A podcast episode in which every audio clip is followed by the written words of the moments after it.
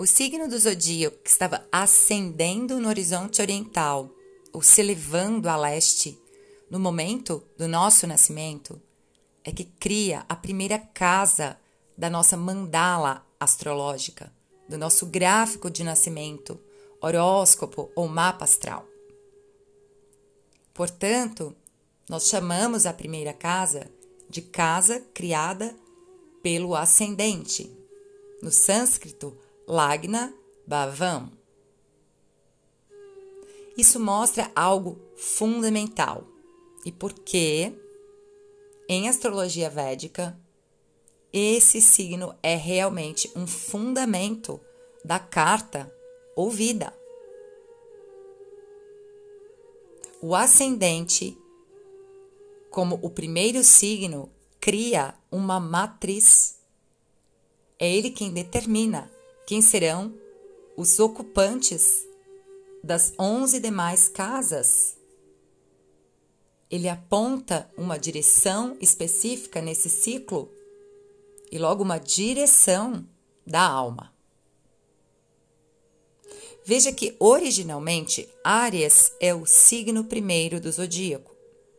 No entanto, no momento, na hora da primeira respiração, naquele determinado local, o signo que se elevava, por exemplo, era touro, originalmente o segundo signo.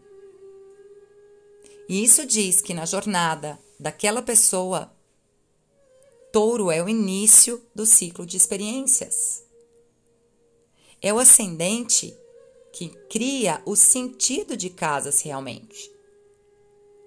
Sem o horário de um nascimento, nós não conhecemos o ascendente, portanto, também não conhecemos as casas. Pela data, nós podemos saber, por exemplo, a posição por signo ocupada pelo Sol. Mas sem essa hora exata, nós não saberemos a casa ocupada por esse signo onde o Sol transitava. Isso mostra que quando o signo primeiro, o ascendente, determina a posição dos demais, que em verdade ele perpassa toda a carta. Ele cria realmente uma matriz de vida e por isso ele é tão fundamental em astrologia védica. Ainda que o Sol seja central, central né, no nosso universo e no universo interior, uma espécie de referência absoluta à essência, ainda que o Sol seja a consciência, o doador da vida. É a partir do ascendente, dessa primeira respiração de um corpo que se habita, que todo um sentido e direção de experiências para a alma é criado. Portanto, o ascendente aponta o caminho de vida concreto de um indivíduo. A primeira casa é conhecida no sânscrito, entre outros nomes, como Tanubhava. Bhava a gente entende como casa, espaço, e Tano, grosseiramente, diz do corpo. Portanto, o ascendente revela o corpo, não apenas o físico, mas o corpo de ação no mundo. Assim, ele nos conta sobre a aparência, atributos físicos, a vitalidade, mas também sobre a expressão, sobre a projeção, a imagem gerada, os traços de personalidade e o impacto que em verdade nós causamos no meio.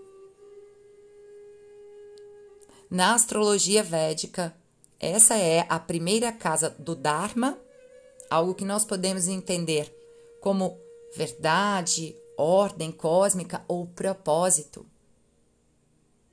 E não à toa. Parashara, num dos textos mais importantes dessa ciência sagrada, nos diz que, de fato, o ascendente, que revela ainda sobre o intelecto, o vigor e fraqueza, a felicidade e a tristeza, mostra o que o nosso ser interior possui. Isso pode parecer difícil ao primeiro momento, não é? O que é, de fato, que o nosso ser interior possui?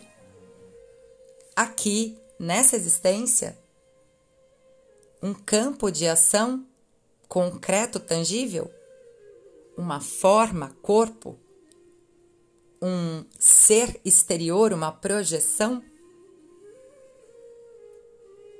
Isso é dito em Svabhavan, geralmente mal traduzido como natureza inata. O ascendente revela aquilo que se manifesta a partir do eu. Assim, a principal indicação da primeira casa é tudo aquilo que pertence ao eu físico, material e à nossa vida tangível. Parashara nos traz os principais exemplos dessas coisas possuídas pelo eu interior. A primeira seria o corpo, que no Bhagavad Gita é definido como aquilo que a alma usa para interagir com o mundo físico. A primeira casa revelaria, portanto, a natureza, os caracteres do corpo físico, mas também a natureza de nossa interação com o mundo físico. A segunda coisa pertencente a esse eu seria a forma, que nós podemos entender como os atributos, a aparência, até mesmo os maneirismos.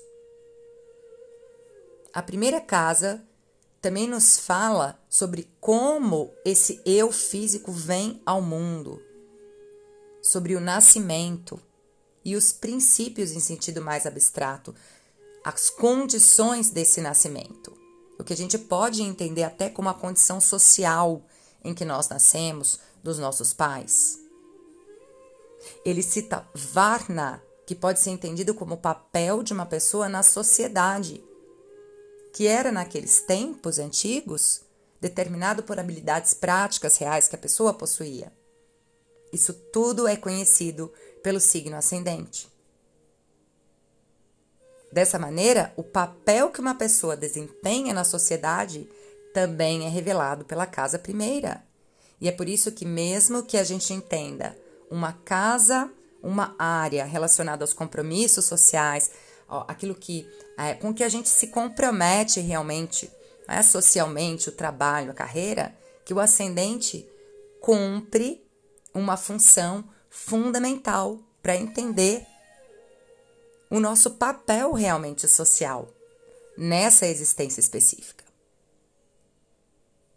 Parashara ainda cita a primeira casa como Bala a Bala, o lugar de força e fraqueza do corpo físico. E ela é assim também essencial para re revelar a nossa saúde física. Ainda que a sexta casa também seja importante a esse respeito. Ela conta onde alguém é forte ou fraco em relação à capacidade de usar esse corpo, o que significa também a sua capacidade de interagir com sucesso no mundo concreto para alcançar os seus objetivos e rumar né, na direção dos seus desejos. E ainda diz sobre o ascendente ou a primeira casa especificamente quanto é reveladora do prazer que uma pessoa pode obter usando o próprio corpo, bem como quanto sofrimento prático né, ela tende a ter que suportar como resultado das suas fraquezas práticas e concretas. Então, quando a gente fala de felicidade ou tristeza, aqui não seria tanto no sentido emocional, talvez, mas mais uh, quanto à quantidade de gratificação material, sensorial, física que alguém está destinado a adquirir.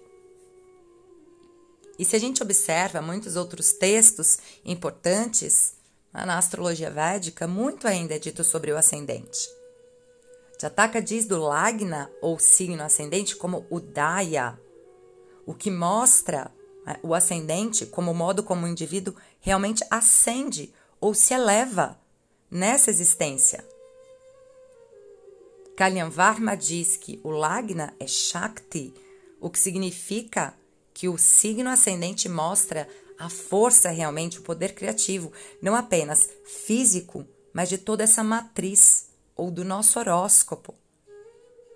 É por isso que o Lagna deve ser forte para que a gente possa completar ou cumprir as indicações ou promessas que nos são mostradas por essa carta. A gente pensar tudo que a nossa alma, essência, espírito, ser verdadeiro, né, pode experimentar, construir, se tornar, de fato, está acontecendo por meio da experiência em tempo real através de um complexo corpo, mente. A verdade de quem nós somos nessa dimensão, aqui agora, neste momento, talvez deva ser pensada com a verdade do que nós experimentamos em verdade com esse corpo. Noutras palavras, a gente pode ter muitas ideias sobre quem nós somos na vida, ou uma orientação interna que nos diz quem nós devemos ser ou nos tornar. Mas a verdade sobre quem realmente nós somos neste momento, sobre o que nós realmente sabemos, pode ser vista pelas nossas ações, pelo que nós realizamos. E a verdade das nossas experiências, por meio dessa mente e corpo, serem o grande professor na nossa vida, é o que talvez torne a primeira casa a primeira casa do Dharma, da verdade, da ordem, do propósito porque ela é que estabelece esse corpo individual, uma presença para o nosso ser. Esse corpo que nós sabemos é a parte sempre presente, enquanto pela tagarelice da mente e a projeção da emoção do passado para o futuro, nós constantemente estamos nos afastando do aqui e agora, da realidade. Presença começa na presença no corpo, que muito mais do que um veículo, algo periférico, superficial, é a grande âncora que sustenta a nossa vida na dimensão material. Sempre cuidando de processos intrincados a todo tempo, desde bombear o sangue até respirar. O que, que o, o ascendente, então, e esse corpo pode revelar sobre o karma, as ações de alguém? Sobre o que foi acumulado, o que está se passando, o que está sendo frutificado neste momento? Essencialmente, tudo que pertence a esse eu.